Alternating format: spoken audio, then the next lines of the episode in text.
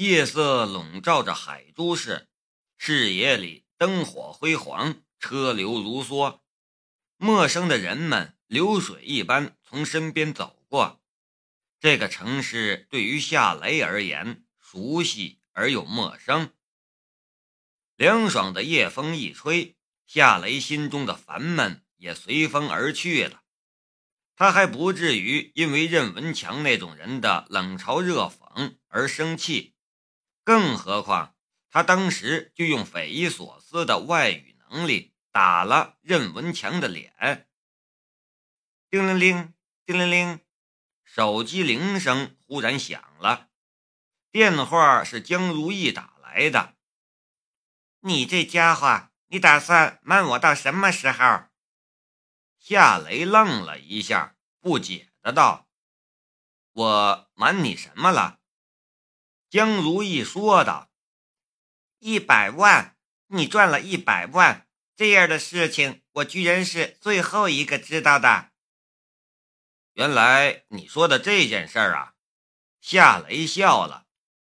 呃，不好意思，我忘记告诉你了。你是故意的吧？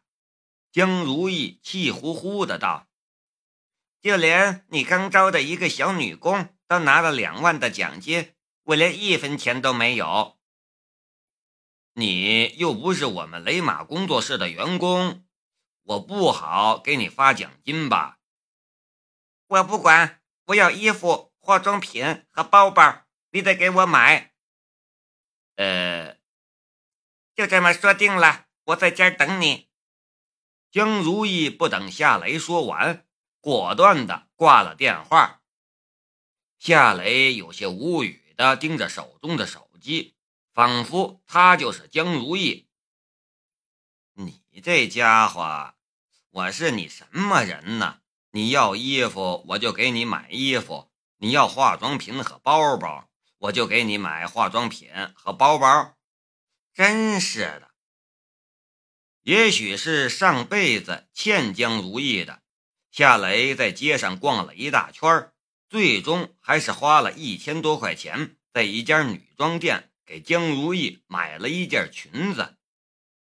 回到小区，夏雷没有回家，直接来到了江如意的门前。他伸手敲了敲房门，屋里还是没人应。夏雷皱了一下眉头。他用更大的力气敲了几下门，一边说道：“如意，是我夏雷，快开门。”门后终于传来了江如意的声音：“半夜三更的，谁在敲我的门？”夏雷说道：“是我夏雷。”夏雷，我不认识什么人叫夏雷。呃。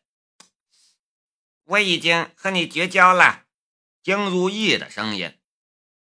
夏雷笑道：“呃，那好，我把裙子给小雪穿。”房门哗啦一下就打开了，门开的一刹那，宛如一阵春风扑面而来，夏雷也仿佛一下子站在了开满鲜花的草地上，整个人都不对劲儿了。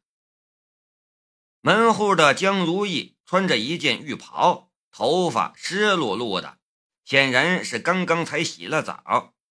他似乎听到他敲门，便从浴室里出来了，来不及擦干身体，以至于薄薄的浴袍被水打湿，很紧密的贴在了他的皮肤上。迷人的风景就这么出现了。那浴袍有的地方干，有的地方湿。有的地方色泽偏深，有的地方色泽偏浅，有的地方挺着，有的地方翘着，有的地方，呃，披着浴袍的女人，她的身体就像是一首朦胧的诗，每一次阅读都会带来新奇和神秘的感觉。夏雷一下子就呆住了，不知道怎么和她相处了。江如意自己的感觉却像是穿着一件羽绒服外加棉裤，他躬身行了一个下属礼，面带笑容。雷老板，请进，请问你想点什么？夏雷的嘴唇有些发干。随便吧，啤酒，给我来一罐啤酒吧。你知道我不喝啤酒的，要什么啤酒啊？自来水可以吗？江如意的视线直直的落在夏雷手中的包装盒上，他已经迫不及待的想试穿里面的衣服了。这就是江如意。夏雷笑了，这会儿他也平静下来了。不就是穿着半湿浴袍的江如意吗？他连没穿衣服的江如意都看过。他迈步从江如意的身边走进了屋里，然后坐在了客厅里的沙发上。他没把包装盒放在茶几上，而是放到了身后。江如意平时没少逗惹他，现在有逗惹他的机会，他当然不想错过了。江如意关上了房门，走了过来，坐到了夏雷的对面，就连自来水都没给夏雷倒一杯。江如意架了一个二郎腿儿，一双大白腿有三分之二的面积暴露在空气之中，她的后背压在沙发的靠背上，双臂也展开压在沙发的靠背上，扯开的领口下又是一片白皙娇嫩。事业线惊人，他的坐姿非常开放，也非常自然。倒是他对面的夏雷显得局促不安，眼睛似乎不知道该往什么地方放了。给我买的裙子呢？江如意大大咧咧的道：“既然都买了，干嘛还遮遮掩掩的？”这姿态，她就像是旧时候地主家的千金小姐。她对面的夏雷是他家的结实耐操的长工小伙儿。夏雷笑着说道：“叫哥，叫哥，我就给你。哥你的。”江如意跟着开口，甜甜脆脆的叫了一声：“哥，真乖。”夏雷拖着下巴，给哥走一个看看。江如意愣了一下，忽然抓起抱枕就向夏雷扔了过来，一边母老虎似的骂道：“你这家伙，你当你是嫖客吗？”夏雷顿时愣在了当场。嫖客？他怎么会提到嫖客这样的字眼呢？江如意也发现他说错话了，一张粉脸顿时红透了。他赶紧岔开话题：“赶紧的，把东西交出来，不然今晚别想出我的门。”这话也挺暧昧的，夏雷有些吃不消了。他将身后的包装盒扔给了江如意，江如意迫不及待地打开了包装盒。包装盒里面装着一件黑色的长裙，款式和用料都挺讲究的，他一眼就喜欢上了，脸上也露出了甜美的笑容。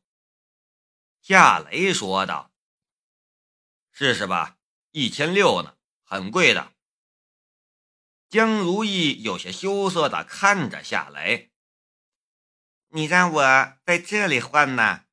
你想的真美，夏雷皱起了眉头。你哪只耳朵听到我让你在这里换了？你那么丑，脱光了我都不想看。江如意一点也不生气，她痴痴的笑了笑。雷子，你在这里等我，我进屋换上它，然后你看我美不美？快滚，快滚！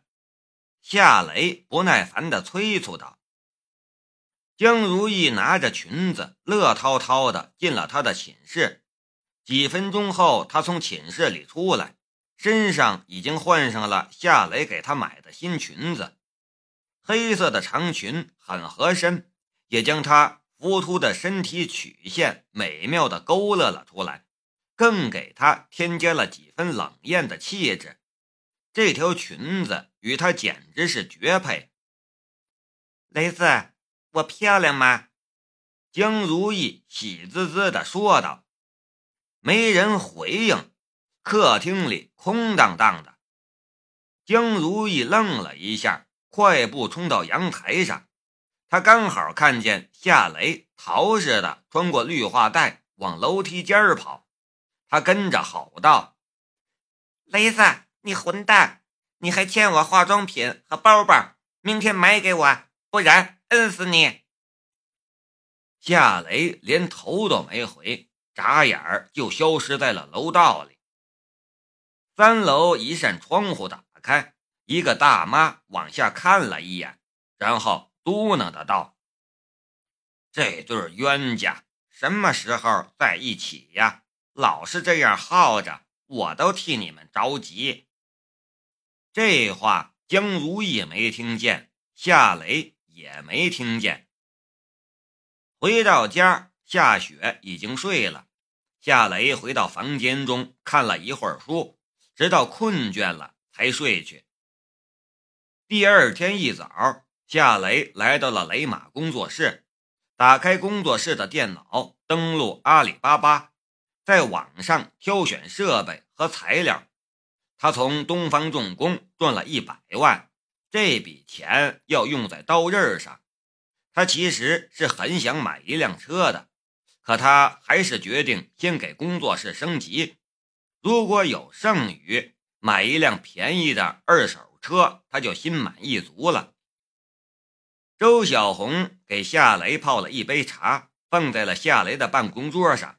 他凑到夏雷的肩头上，看着显示器：“雷子哥，你还要买设备吗？”夏雷说道：“嗯。”我们的生意会越来越好，现在的设备可干不了那么多活儿。我不仅要买设备，还要招几个人。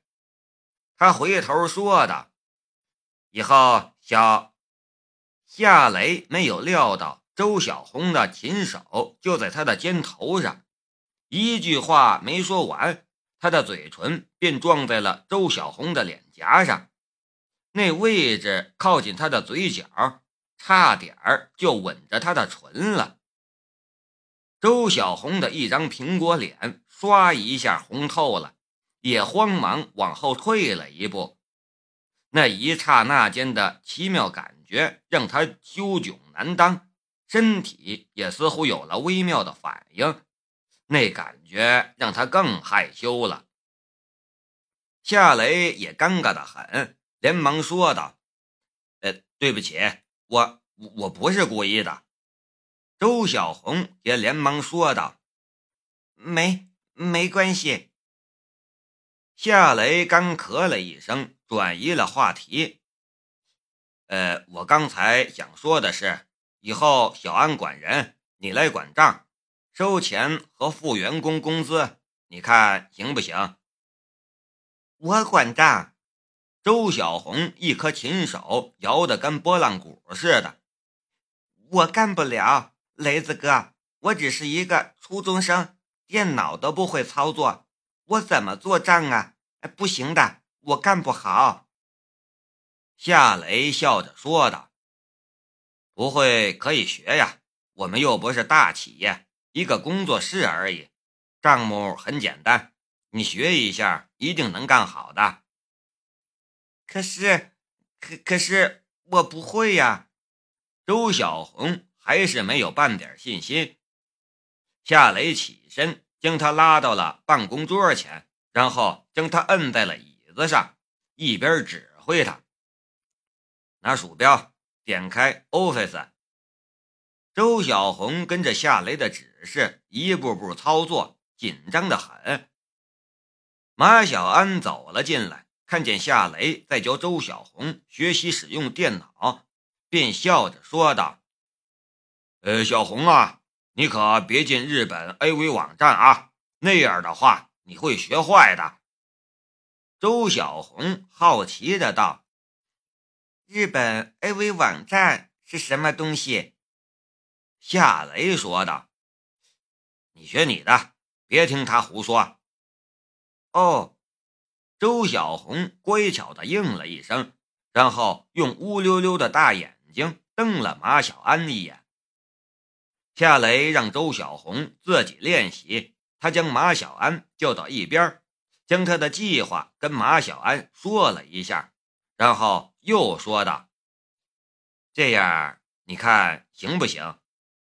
马小安说道：“你拿主意就行了，这工作室是你的。”无论你干什么，我都跟着你。”夏雷笑着说，“我们以前在工地干活的时候认识那么多人，你觉得谁踏实能干、手艺好，你就联系一下，问问人家愿不愿意来。至于工资，我们可以稍微开高一点，让人家也有想头。行啊，要多少人？”夏雷想了一下，五个吧，就五个。以后如果有需要，我们再招。马小安接着说道：“呃，我这就去打电话。”夏雷点了一下头：“去吧，早点打招呼也好。”周小红学习使用电脑，马小安打电话找人，夏雷在工作室里。踱来踱去，考虑着新设备回来之后安装在什么位置。一辆车停在了工作室所对的马路边车门打开，宁静从车上走了下来，白色的圆领 T 恤衫，紧身的牛仔短裤，脚上一双浅色的高跟凉鞋，她的身上洋溢着青春的气息，是那么的性感迷人。夏雷看到了他，心里想到：“该不是又来找我冒充她的男朋友吧？”我是白水玉川生，我在喜马拉雅等你。